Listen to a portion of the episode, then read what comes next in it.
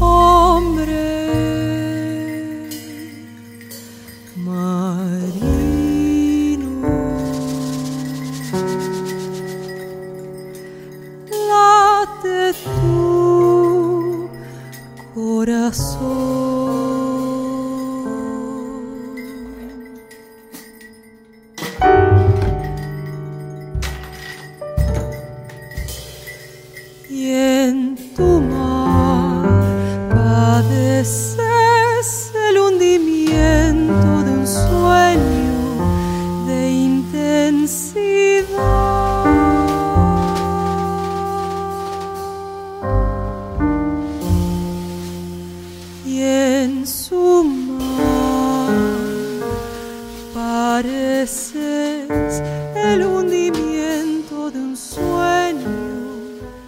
Gracias por sintonizar Radio Nacional. Mi nombre es Irrelevante y en el capítulo de hoy de Chocolatín tengo el agrado de estar hablando con Julia Sanjurjo. Julia es cantante, compositora, es pianista, es arregladora y vamos a charlar de eso hoy. Y yo estuve disfrutando de un disco que se llama Retrato. Mi canción preferida es Hombre Marino, que escuchamos recién. Me encanta, está buenísima, así que gracias por el ratito, Julia. Muchas gracias a vos, Nico. Vos no te nombraste, pero yo te nombro, aunque sea. ¿No? Eso es, eso está muy bien, porque los nombres eh, son importantes en algunos sectores, hemos dicho. En este caso, para que la gente diga Julia Sanjurjo, hay dos Jotas, vamos para adelante en eso. Exactamente, sí, sí, sí. Aparte somos, bueno, como persona lacaniana, que me considero que ponerle nombre a las cosas, ¿no? Hay que nombrarlas. Intentar. Muy bueno eso. Vos, Julia, estás laburando ahora con eh, nuestra admirada y querida Candelaria Samar, que ella también es pianista y compositora de Córdoba. Muy genial. Y están preparando como unas versiones locas nada más y nada menos que en el Colón. ¿Puedes contarme qué onda eso? ¿Surrealismo total? ¿Realismo mágico? Bueno, un poco en la vorágine en la que estamos, que todo sucede de un día para el otro, ¿no? Este año como que ahora se abrió, ¿no? Se abrió de nuevo el universo de posibilidades de crear, entonces todo es ya. Bueno, eh, sí, vos sabés que hace más o menos un mes y medio eh, me llamó Ezequiel Silverstein, que es el director de la Orquesta Académica del Colón. La Orquesta Académica es la orquesta de estudiantes, digamos, del instituto, que son todos pibes de entre 18 y 30 años que se tocan todo. Este, la verdad que son impresionantes. Y me llamó Ezequiel para decirme que se venía el Festival Ciudad Emergente y entonces me dice eh, que estaba convocando arregladores emergentes, porque resulta que en esta oportunidad, que es algo como algo original dentro del ciclo de Ciudad Emergente, decidieron hacer una gala sinfónica. Entonces armaron un repertorio de todas canciones, composiciones, músicas que hablan sobre la temática de Buenos Aires, eh, la ciudad, bueno, etc. Y eh, convocaron cantantes, y esto, arregladores. Después me dice, me gustaría convocar a alguna otra mujer arregladora, eh, pero bueno, en ese rubro me está costando un poco porque, bueno, dentro del académico, digamos, porque a todo esto hay que adaptar para orquesta sinfónica música popular, o sea, hay que tener como también, ¿no? Un manejo ahí de, las estéticas, de, de la música, bueno. Entonces yo estaba pensando, bueno, a ver quién podía ser. Yo soy fanática de Candy. Candy, es mi ídola desde hace muchísimo tiempo. Este, su disco Un vaso de agua lo escuché mil veces, me sé los temas. Entonces me dice, mira, es increíble, es increíble. Y me dice, mira, yo creo que a Cande, porque le pregunto a Juan, le digo, che, yo pensé Cande porque me acuerdo que ella estudió en La Colmena, ahí en Córdoba, y hizo composición, y me acuerdo de haber escuchado algo de música contemporánea de ella. Y nosotras nos conocimos ahora en esta experiencia y la verdad que es como, como amor a primera vista. Está genial que toda esta parte de repertorio más contemporáneo esté a disposición de unir los mundos, porque viste que si no es como, bueno, pero es jazz o son canciones o es en, el colón, es como, bueno, puede estar todo junto y que esté todo bien, ¿no? Tal cual. Sí, sí, de hecho es como que en todo este, todo este proceso, y hablábamos de esto, ¿no? Como de, somos como híbridos, ¿no? O sea, nos formamos académicamente, pero siempre hicimos música popular, eh, trabajamos, qué sé yo, con la, no sé, digamos, tratando de, justamente de generar ¿no? esta unión de mundos. Eh, algunos más conectados con el jazz, otros más conectados con la canción o la, música popular argentina, eh, otros más conectados con la música de cámara, como decías vos, o, la música contemporánea.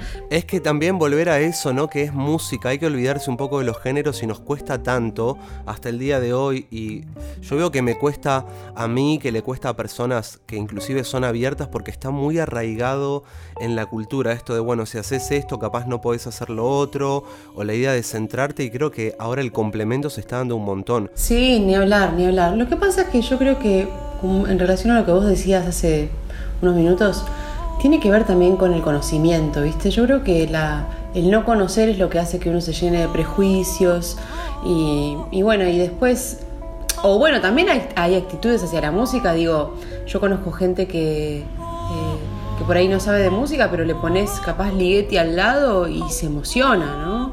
Eh, digamos, no tiene que ver solamente con una cuestión intelectual, o, no, me, refiero a ese tipo de conocimiento, sino como una apertura conocedora, ¿no? a mí me pasa con la música clásica, por ejemplo, que a mí me encanta, pero siento que ir a ver música clásica sigue estando ligada con una elite y estaría buenísimo que eso esté como a, disposición, eh, digo, de acercarla en la juventud y a la juventud, como que no sé esto de, bueno, voy al teatro de traje sí o sí y para cierto tipo de clase social, porque es lo que más fiaca me da cuando voy a ver música clásica un teatro. O sí, es, es, muy difícil separar la, para mí la noción de, de, ritualidad que tiene la música con la de formalidad, ¿no? Porque también ir a un lugar a escuchar música implica también una actitud de, por lo menos para mí, o sea, para mí un escenario es como un templo, digamos, para una persona creyente, ¿no? Y esa actitud no tiene que ver con ponerse un traje o un vestido, o, no, como que es una, algo que tiene que pasa por otro lugar. Eso es clave. Además, ahora que estamos hablando con Julia Sanjurjo, hay que recordar que sacó un single que se llama Lonely House, que es de 1945. O sea que estamos hablando con una mujer que está llegando a sus 100 años. Qué mal, qué mal que Spotify cargó todos los datos esos, Nico. Lo cargó todo mal. Me encanta igual, porque digo, sabíamos que eras una persona con muchas edades, pero ahora lo corroboramos, digamos. Es cierto, es cierto. Soy un alma, yo nací vieja. no, por supuesto que no. Distinto es tener muchas edades. O sea, para mí tenés 6, 15, 70, 30. Buenas edades, buenas. Exacto. La primera pregunta dice, si pudieses producir a alguien o ser dirigida por alguien de cualquier año, edad, si esa persona está viva o muerta, lo que sea, pero lo único que debe suceder es que sea un género inexplorada por esa persona. ¿Qué harías? ¡Wow! ¡Qué pregunta! Impresionante. Lo primero que se me viene a la cabeza es a tomar a Mercedes Sosa y hacerla cantar gospel. ¿Por qué crees, Juli, que es tan común sentir que no tenemos el reconocimiento que merecemos? ¿Es más un patrón social del lugar que se le da al arte que es más decorativo o es meramente algo interno? Depende del reconocimiento de quién estemos buscando. En el caso, en este momento de mi vida, yo siento que tengo como un entorno de, de, músiques, este, amigos, amigas, eh, profesionales, maestros, que que me consideran mucho y, es mutuo.